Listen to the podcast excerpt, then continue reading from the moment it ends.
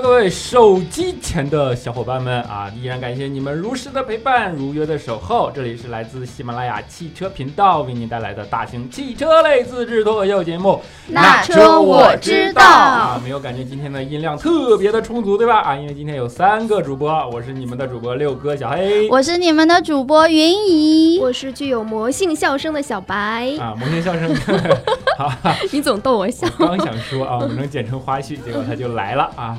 就是为什么今天小白参加了我们的节目呢？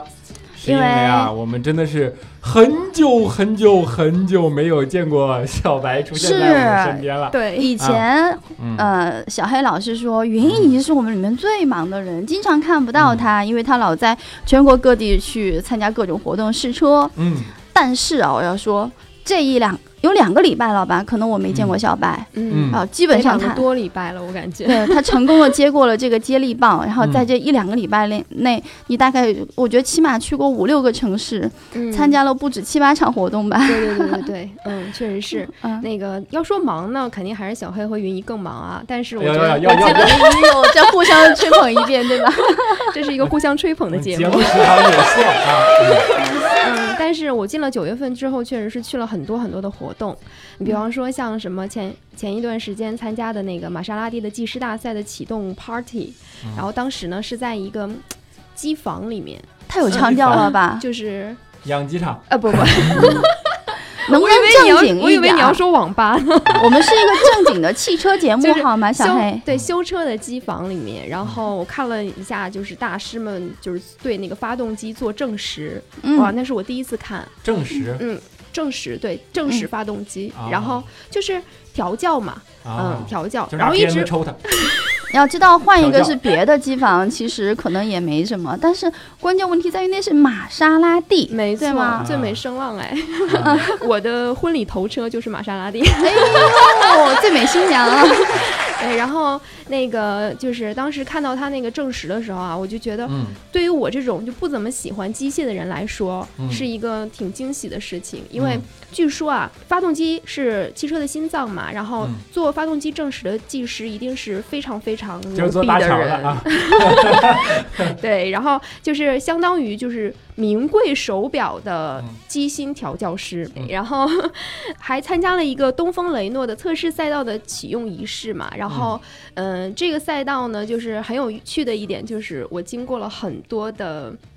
减速带测试，减速带测试，对，因为正常，因为正常的这个雷诺的这个全球的它的这个测试的内容呢，是肯定不包括这个的，因为减速带是中国特有的。那这个测试赛道为什么中国特有呢？那是有节奏的，你想哒哒哒哒哒哒哒，是不是 摩斯密码？哦，原来是这样，让你去玩了，原来我们都是干这个的，是吗？明白了吧？最近还上市了一款东风雪铁龙的 SUV 天翼 C5 Air Cross，对我也去看了一下它的上市发布会，然后还有这么多字儿，竟然没有忘词儿，哎呀，我的天哪！还有东风风光的五八零的智联型的上市，嗯，然后呢，以及东风日产奇骏的勇闯无人区的第四季，第三季是云姨去的吧？哎，对我当时我是去年也是这个时候吧，八月份我去的是新疆。南疆无人区，你这次我这回去了一下内蒙 阿拉善。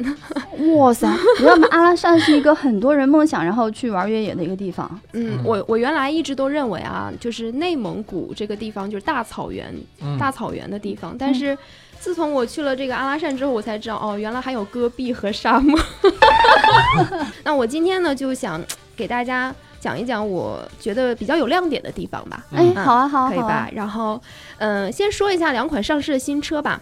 东风雪铁龙。我天，我以为你要说阿拉善。阿拉善要要要最后说压轴的。啊，好的好的。你知道吗？我为那个阿拉善还特意写了一个情报加油站的稿子，特别报道。就大家可以去情报加油站去听，给大家带来的他的就是个人的这种感受。好的，嗯。然后，嗯，先说一下东风雪铁龙的那个 SUV 天翼 C 五 Aircross，这是它今年的主打呀。对对对，然后雪铁龙嘛，就是法系车。然后我看到它第一眼的时候，我就感觉就是法系的设计。嗯，而且雪铁龙这个品牌呢，据我所了解啊，它就是注重设计要比注重性能更多一些。嗯，所以说，我觉得它可能就是把最抢眼的地方都放在了外观设计上。嗯，这是一个看脸的时代。对。它是推出了四个级别的六款车型，然后有 1.6T 的350 THP 和 1.8T 的380 THP，总共是六款，然后每一个型号有三款哈。它的官方售价的区间呢是在十五点二七至二十二点六七万元之间，属于紧凑级的 SUV。嗯，原来雪铁龙呢其实只有一款 SUV，就是 C 三 XR，对吧？然后但是这款嗯，其实我也不知道对不对。是对的啊。我是做功课的人，请相信我。对，然后呢，这款呃 SUV 天翼上线了之后呢，就是也丰富了嗯雪铁龙的产品线吧。嗯嗯，因为嗯。一说到雪铁龙啊，就其实很想说到就是东风标致，因为他们都是法系车嘛。然后东风标致的四零零八其实是在呃和雪铁龙的这天翼 C 五它是同一平台生产的，嗯，但是他们两个在设计风格上是完全不一样的，嗯嗯嗯，雪铁龙这个呢就更法系一些，然后更年轻一点，然后看起来很亮眼。但是至于它好不好看呢，就是仁者见仁，智者见智了。那亮眼我该怎么理解？漆面太反光了。嗯，因为它撞色嘛，就是撞色的风格非常多，不管是它的撞车，它撞色。就是法法国法国这种浪漫，然后这种神来之笔，这种给你想不到的。对对对，而且他非常的懂生活，他的前面的前排的座椅有五种按摩的模式。我觉得这个都是他就是在这种细节上的这种设计，而且是前排座。而且刚才说到撞色嘛，它的那个就是。上面的那个旅行架，旅行架的颜色都是撞色的，你 想象一下。对，所以说，呃，我到时候会把图片放在那个简介里面，大家可以看一下。你喜不喜欢，就看你自己对它的理解了。嗯，看看你们的性格调性是否符符合。像小黑这种话，顶多就是黑白灰撞色。对对对对对。不是，我这没有白灰。啊，对，不，你一笑的时候就有白了。啊，那没有灰。然后晚上一关灯就黑白撞色啊！再说一下另外一款就是东风风光的五八零智联型的上市嘛，然后嗯，它是推出了两款的新车型，是一点五 T 智联型和智尚型这两款。嗯，然后这一款智联型呢是十二点三万元。这一款智联型它其实主打的就是会说话更智联。就是每一次我提到，就是大家一提到这个会说话更智联这个，我就想到我们的小雅 AI 音音音箱，对。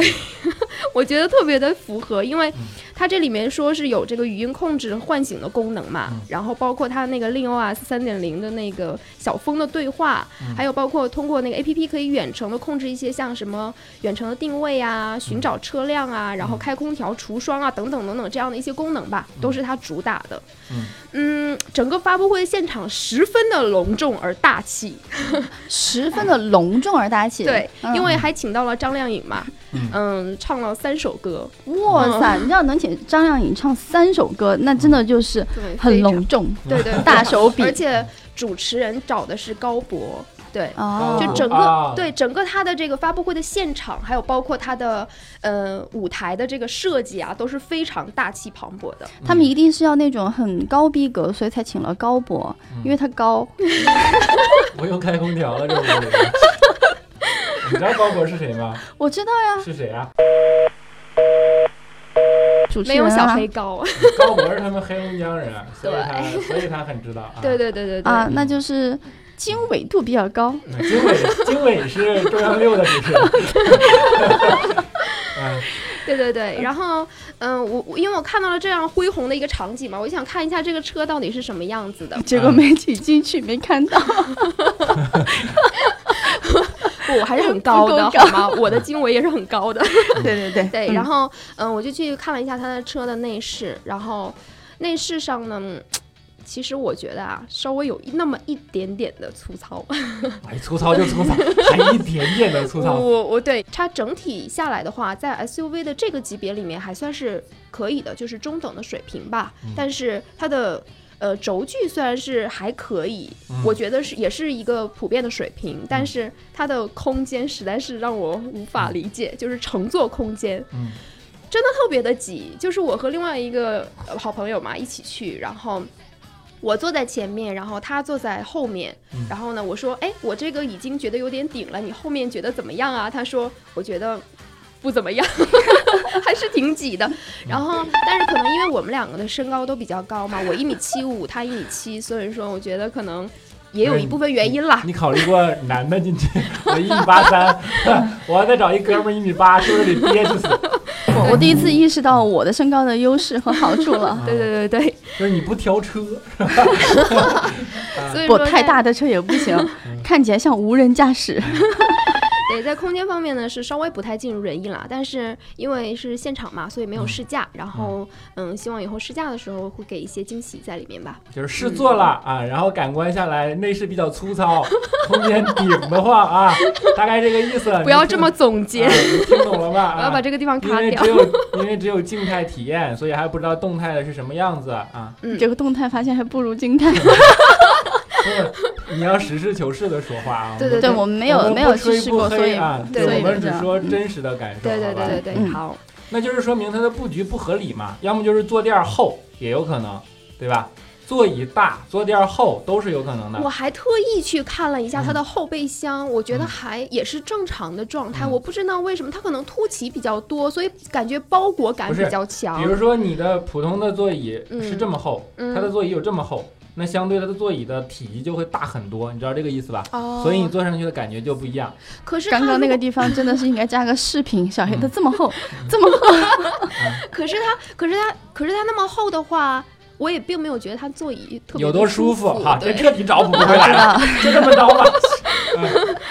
然后呢，就说到我的压轴大戏，就是阿拉善。阿拉善，对，那关键是你要说清楚，你是跟谁去的？是东风日产。对，东风日产奇骏。嗯。然后，因为这次呢，就是为什么我对他印象这么深刻呢？是因为我下了飞机就看到了车，并且就开车走了。就是从下飞机的那一刻就是 试驾的开始，就有一种接专机的感觉。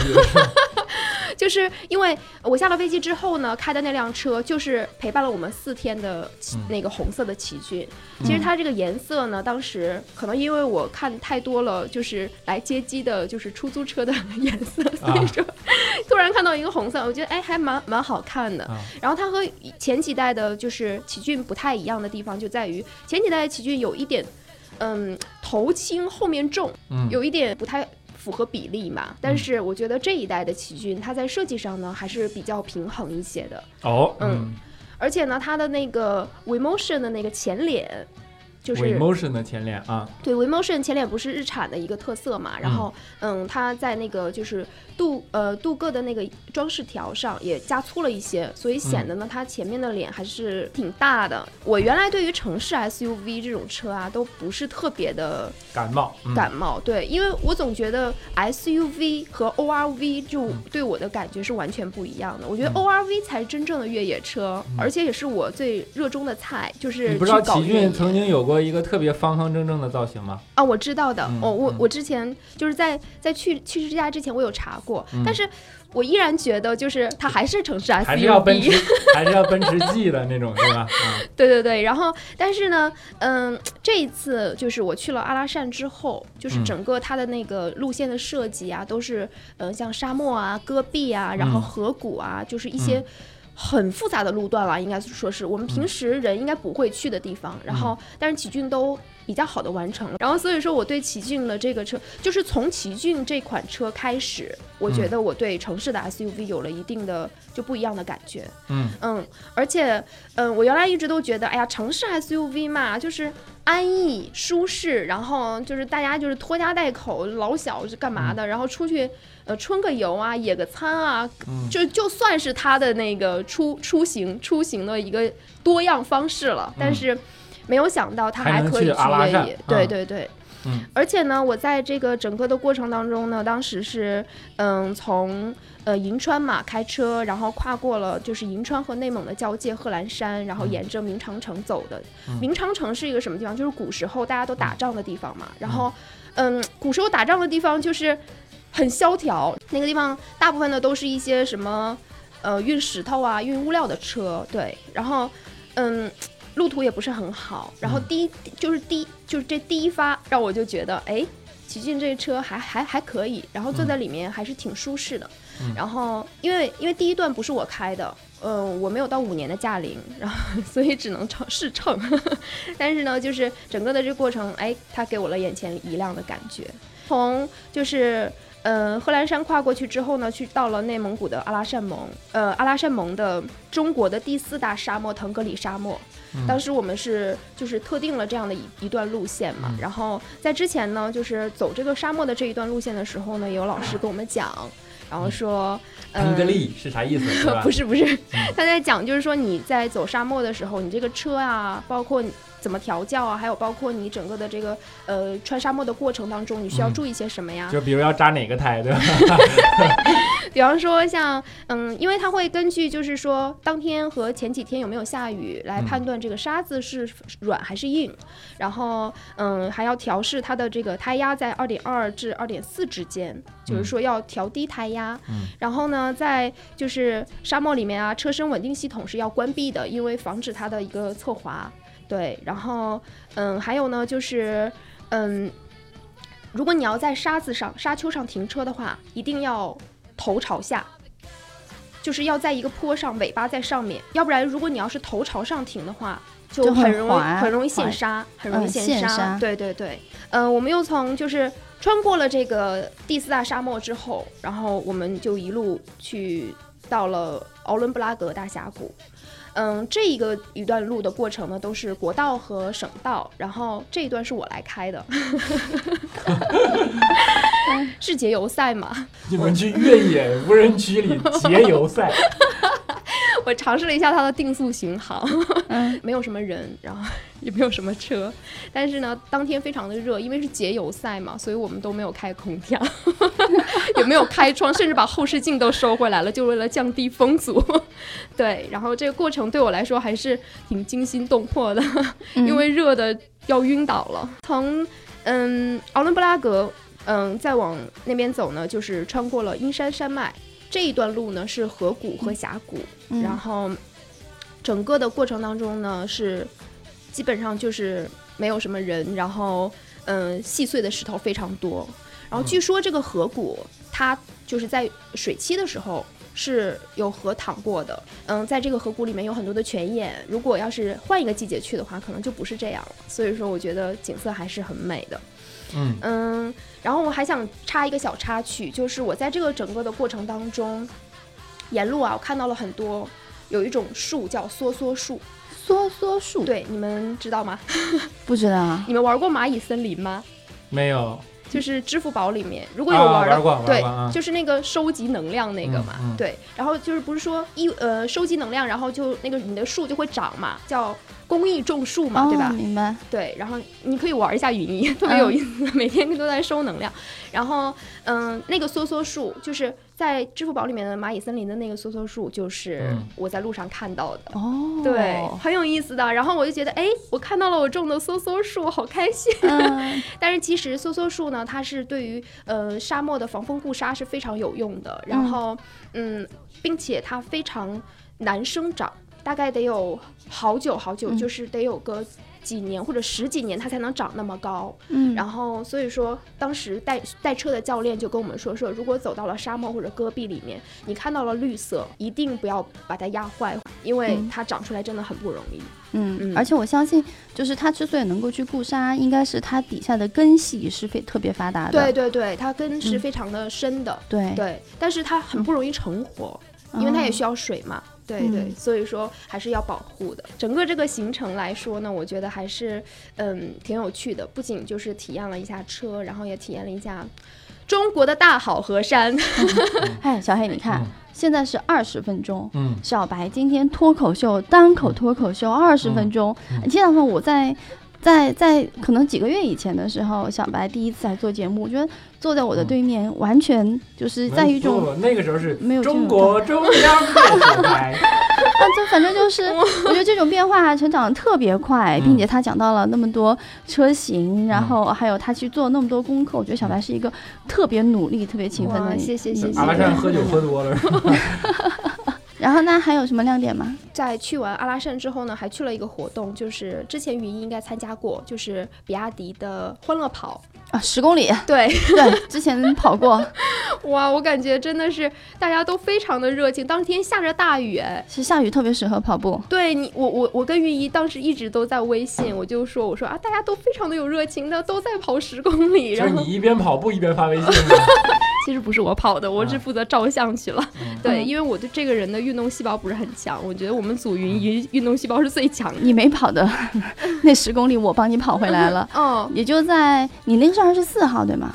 对，二十四号。我是二十三号。其实我在成都已经跑了一个半马。哦，对，国际马拉松是吧？对，那也是我的首马，也是成都的首马，首次马拉松，也是他们的冠名商东风日产第一次去赞助马拉松。嗯嗯，不过这个成马 比较。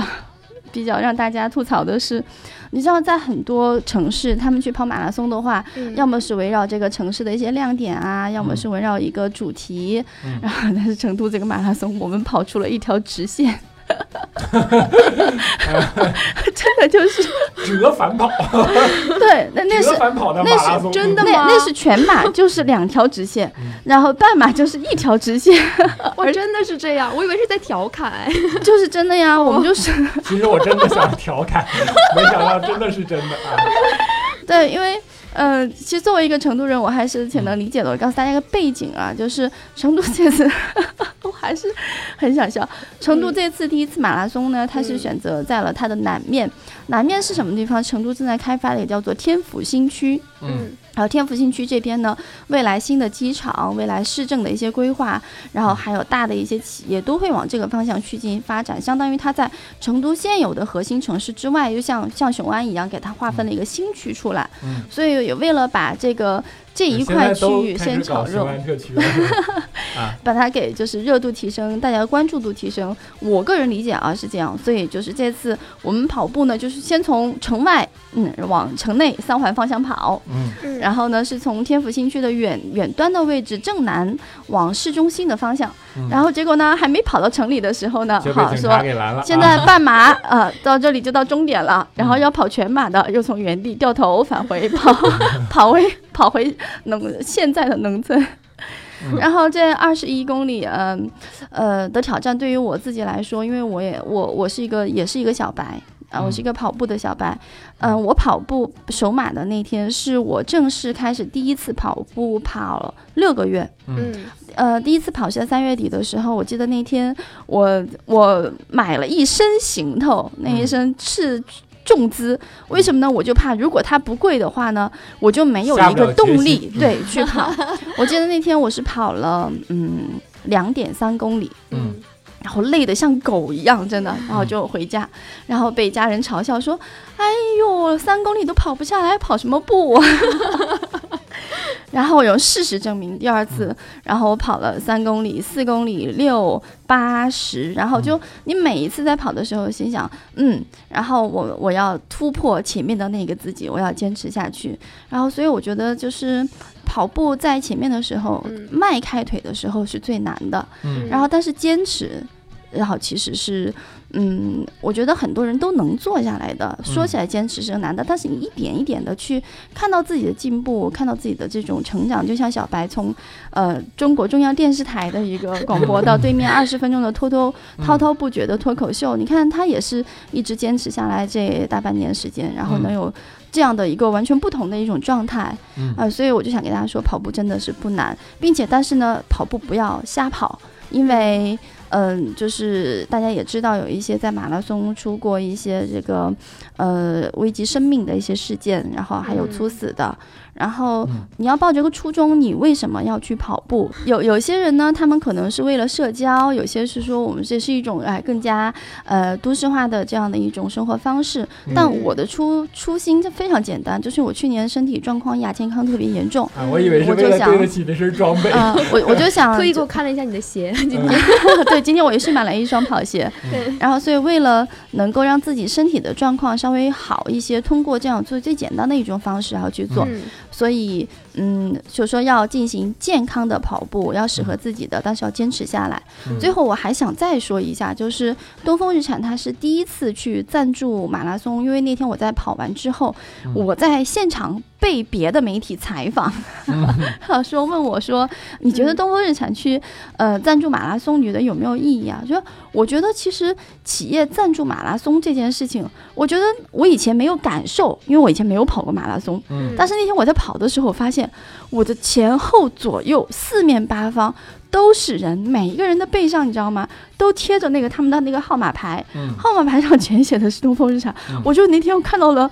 我从来没有见过那么多的，你想，那有几万个 东风日产 logo 一直在你眼前体现，并且那个围观的群众是相当的热情，尤其成都人民。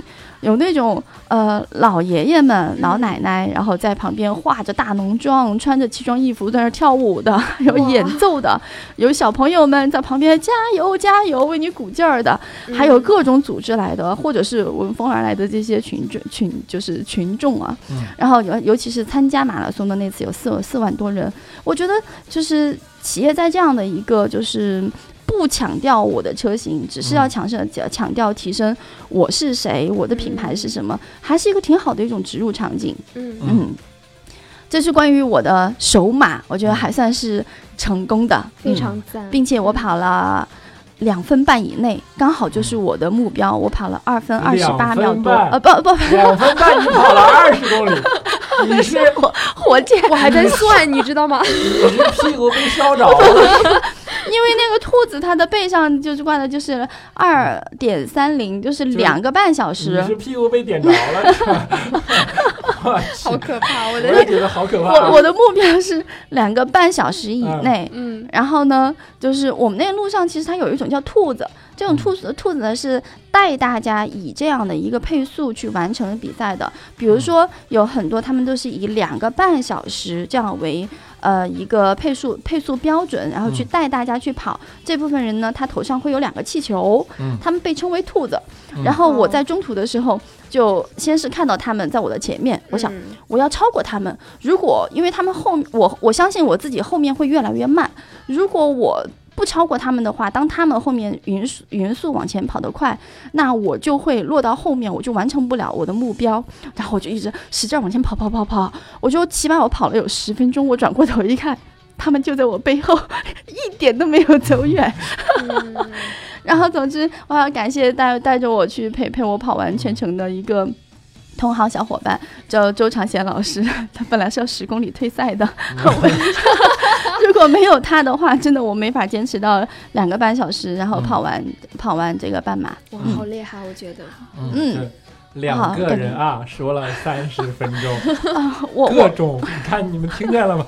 各种活动啊，什么无人区啊，减速带，什么减对，什么马拉松，我勒个去，都特别不正经的吗？不是说是正经的汽车节目吗？啊，能不能让人省点心了？我跟你说，小黑哥，你来正经一点。我跟你们说啊，这节目组现在就剩一个靠谱人了，就是就是你们的黑哥，你知道吧？压轴大戏是是是。对，我是哪儿也没去啊，我就在上海宅着。但是呢，我用了将近一个星期的时间去。深度的体验了一款车啊，就是东风雷诺的，呃，科雷傲，嗯，就和你那个东风雪铁龙，对对对，当时就是那个测试赛道的时候就有三款车嘛，一个是卡宾，一个是科雷嘉和一个是科雷傲，对。对，也是法系车嘛，对吧？然后结果黑哥也在上海一直用他的科雷傲，然后去压那个减速带，压了一个礼拜，怪不得你变白了呢，这有什么关系吗？这有什么因果关系吗？然后我就给大家说一下试呃试了这个车的感受啊，嗯，因为六七天的时间其实不算短了啊。我先说一个让我印象最深刻的事，就是在我们去提这台车验车的时候，嗯，然后那个把车交给我们的那个那个人，特别的一股愤愤不平的这种语气跟我们说说，哎，你看啊，我这车啊既不比途观差。也不比途观丑，对吧？我感觉它里边还比途观大一点，内饰也比途观好看一点，怎么它就卖不过途观呢？怎么着保有量就不行呢？怎么着？因为它的那个车就是深度试驾了以后，它会就是媒体车到了一定的里程以后，他们是会卖掉的。实际上，嗯，然后在这个卖掉，因为每个品牌都会卖掉嘛，对吧？在这个卖掉的过程中，他发现就连卖掉的价格都不如途观贵。然后就特别愤愤不平，然后就跟我说：“你一定要好好体验一款这个车啊，体验一下。”然后是就是为意思为我们那个证明一下，出一口气啊。嗯嗯。然后我就深度的开了一下，开完了以后呢，就我有一种感受，我不知道在诺基亚时代你们都用什么手机？就用诺基亚呀。啊，就是你们都是用诺基亚的。对。实际上我不是，我当时用了一个黑莓，不是，就是法，还真的是法国的索尼。哦，法国的牌子，爱立信，爱立信，法国的牌子，发生了什么？但是我忘了这个法国的牌子叫什么了。就是在那个时代啊，然后当时也是，就跟这个心态是一样的。然后比如说，你看诺基亚，你会感觉也很正常的一款手机。然后我的手机呢，也没有比诺基亚差在哪儿，对吧？我觉着各方面都跟诺基亚差不多，但是呢。它的销量啊，什么什么，它就是不如它就是上不去，它的保有量什么的就是不行，然后就越来，这因为这是个马太效应，保有量越大，就是用的人群就越多嘛，然后形成了品牌效应。当到后面大家会归结成品牌效应，然后呢，呃，这样的手机呢，其实它并不比诺基亚差多少，但它就是卖不好，包括所后如果放在汽车上，你还有维修，还有配件的方便程度，其实会加大这个马太效应。那它给我的感觉就和当时我用手机的感觉是一模一样的，就是它是的确不比途观差，但是呢，我也没有找到它比途观就一定要好在哪儿的理由，你明白这种感觉吗？明白。但是如果是苹果出现了，诺基亚就死了，对吧？嗯。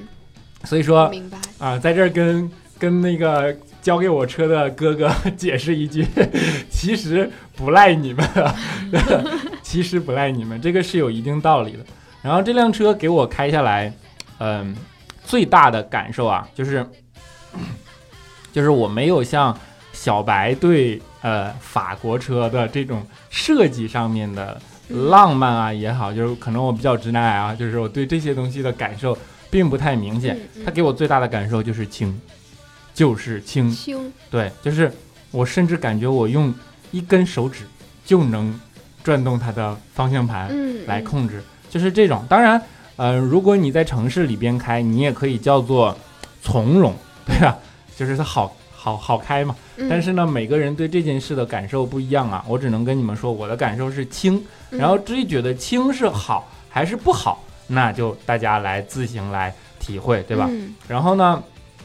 呃，他的第二个感受就是，呃，因为他的那个呃发动机的变速箱是呃 AT 的变速箱嘛，然后呃倒是有一点好，因为它是自然吸气，它并不是那个那个那个 T，就是至少它没有让我感受到 T 的迟滞，就是呃平顺性我是呃四星半，就四星半满意，就是算是满意的这个层次的，嗯嗯，但是有九十分，对，但是有一点呢，就是。呃，没有踩下去就有的那个感觉，就大概你可能要踩下去五分之一，然后你才会感受到动力来了。然后如果你咣一脚油门跺到底，大概数一，嗯，一，然后点儿点儿的时候，动力就就上来了。所以说，它不是一款去主打所谓的什么性能啊什么之类的这种车。在我的感觉，就是这个方向盘的力度配合上它的。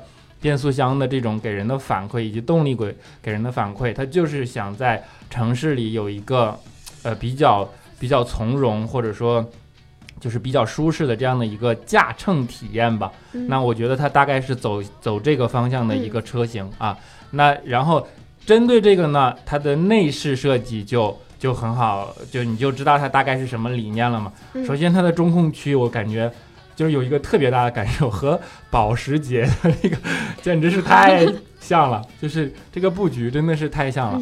然后中间也是一块就是全触摸的这样的屏幕嘛。